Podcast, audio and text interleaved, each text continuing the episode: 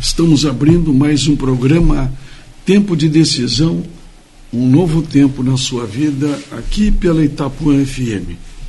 Estamos mais um sábado, né, Salete? Numa semana muito atribulada, né, Salete? É verdade. Bom dia, querido ouvinte. Então, Jesus disse, né? Neste mundo tereis aflições, mas tem de bom ânimo. Eu venci o mundo. E eu acho que é nisso que a gente deve se pautar. Foram várias perdas durante esses últimos meses, nessas últimas duas semanas, eh, de pessoas queridas, e mas Jesus nos dá esses conselhos. Que a gente não perca a esperança, não perca a fé, não perca o ânimo. E São Paulo, lá no segundo livro que ele escreveu para os Coríntios, uh, no capítulo 12, a partir do verso 8, São Paulo também estava passando por várias perdas, vários problemas, e ele diz assim no verso 8 do capítulo 12 de 2 Coríntios: Três vezes orei ao Senhor pedindo que ele me tirasse esse sofrimento, mas ele me respondeu: A minha graça te basta, é tudo que você precisa pois o meu poder é mais forte quando você está fraco. O meu poder, disse Deus, se aperfeiçoa na sua fraqueza. Eu acho bem a propósito tudo isso, então a, a, nós estamos passando por várias perdas de pessoas queridas para nós e queridas para os seus familiares, então é um momento que nós nos enfraquecemos. Pois neste momento Deus diz assim: você está mais forte do que antes. Parece um paradoxo, né, Reinaldo? Não é verdade. Mas, na verdade, quando nós estamos enfraquecidos, recorremos, nós recorremos à fortaleza de Deus, nosso Senhor. Nós nos tornamos fortalecidos, fortes, não entendendo bem os, por, os porquês nem os paraquês nem o propósito, mas certamente aumentando a nossa fé em Cristo Jesus. Então, se você está passando por um momento desses, lembre-se de Deus. Lembre-se que Deus quer que você recorra a Ele. E tenha uma semana abençoada, um dia especial na fortaleza e na certeza de Jesus Cristo, nosso Senhor, Salvador e mantenedor. Verdade, Salete. Tivemos aí o falecimento da Janaína, né? Tão querida de todos nós aqui, criada com nossos filhos, que foi também, né? E a Zaili passando momentos de muita tristeza. Nós sabemos que a morte sempre traz momentos de muita tristeza, né, Salete? Tivemos o falecimento do pai da Aniele também, né? Sim, do Joey. Pois é, pai da Daniele também faleceu. Né? Tivemos mais um amigo também, o Roque, um querido amigo também, que faleceu essa semana. Portanto, aí tivemos estas notas tristes durante uma semana muito atribulada. João, aqui no, seu, no livro de João, no capítulo 6, nós temos uma mensagem que Jesus deixou bem marcada para todos nós. Ele diz o seguinte: Pois eu desci do céu para fazer a vontade daquele que me enviou, e não para fazer a minha própria vontade. E a vontade de quem me enviou é esta: que nenhum daqueles que o Pai me deu se perca, mas que eu ressuscite todos no último dia. Pois a vontade do meu Pai é que todos os que veem o Filho e creem nele tenham a vida eterna, e no último dia eu os ressuscitarei.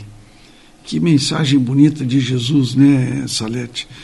Eu sempre, quando vejo essas passagens, a gente se estimula e vê que nós não estamos perdidos, né?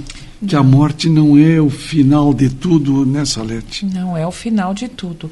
Como cristãos, nós podemos nos entristecer, nós podemos chorar. Jesus chorou né, na morte de Lázaro ali, vendo a incredulidade dos seus apóstolos. Mas nós não podemos nos desesperar, perder a esperança.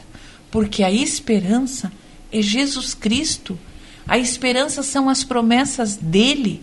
A esperança é a vida que ele teve. Ele nasceu, ele viveu, ele morreu, mas ele ressuscitou. E ele disse: Eu vou e voltarei outra vez para buscar vocês, então, para que onde eu esteja, vocês estejam junto comigo. Então, esta é a nossa doce, eterna e firme esperança.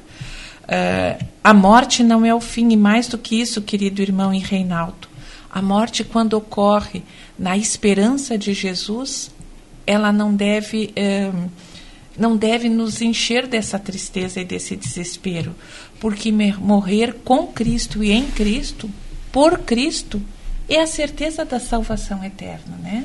É verdade. E nós falamos agora da Janaína, ela morreu aos 41 anos de vida. Para Jesus, esse tempo de 41 anos é um nada perto da, da eternidade que está prometido para ela e para cada um de nós. Então é isso que a gente deve focar. Para o cristão, Salete, a morte é apenas um sono.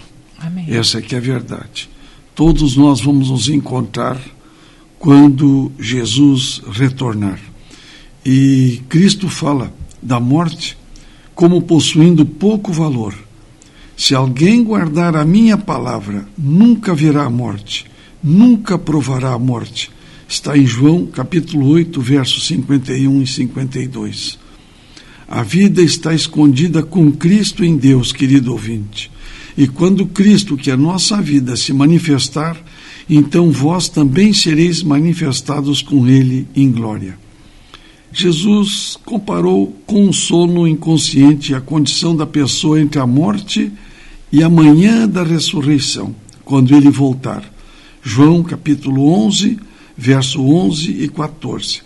Mas também enfatizou que os salvos e os perdidos receberão sua recompensa após a ressurreição. Ele destacou, né? A necessidade de estarmos preparados para a morte, Salete. É verdade. E quando a gente se prepara para a morte, é que a gente se prepara para a vida que Deus nos deu aqui, né? Então, esse é o momento da gente perguntar: o que, que eu estou fazendo com esse tempo que Deus está cedendo para mim aqui nessa terra?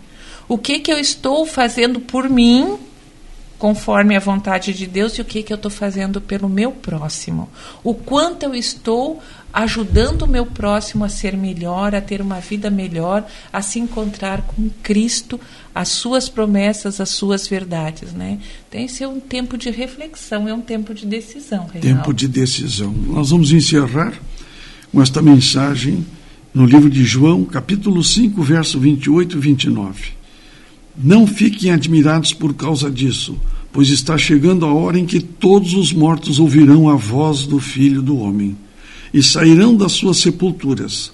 Aqueles que fizeram o bem vão ressuscitar e viver, e aqueles que fizeram o mal vão ressuscitar e ser condenados. Capítulo 5, verso 28 e 29. Que Deus nos abençoe. Como disse a Salete, é tempo de decisão é um novo tempo na sua vida.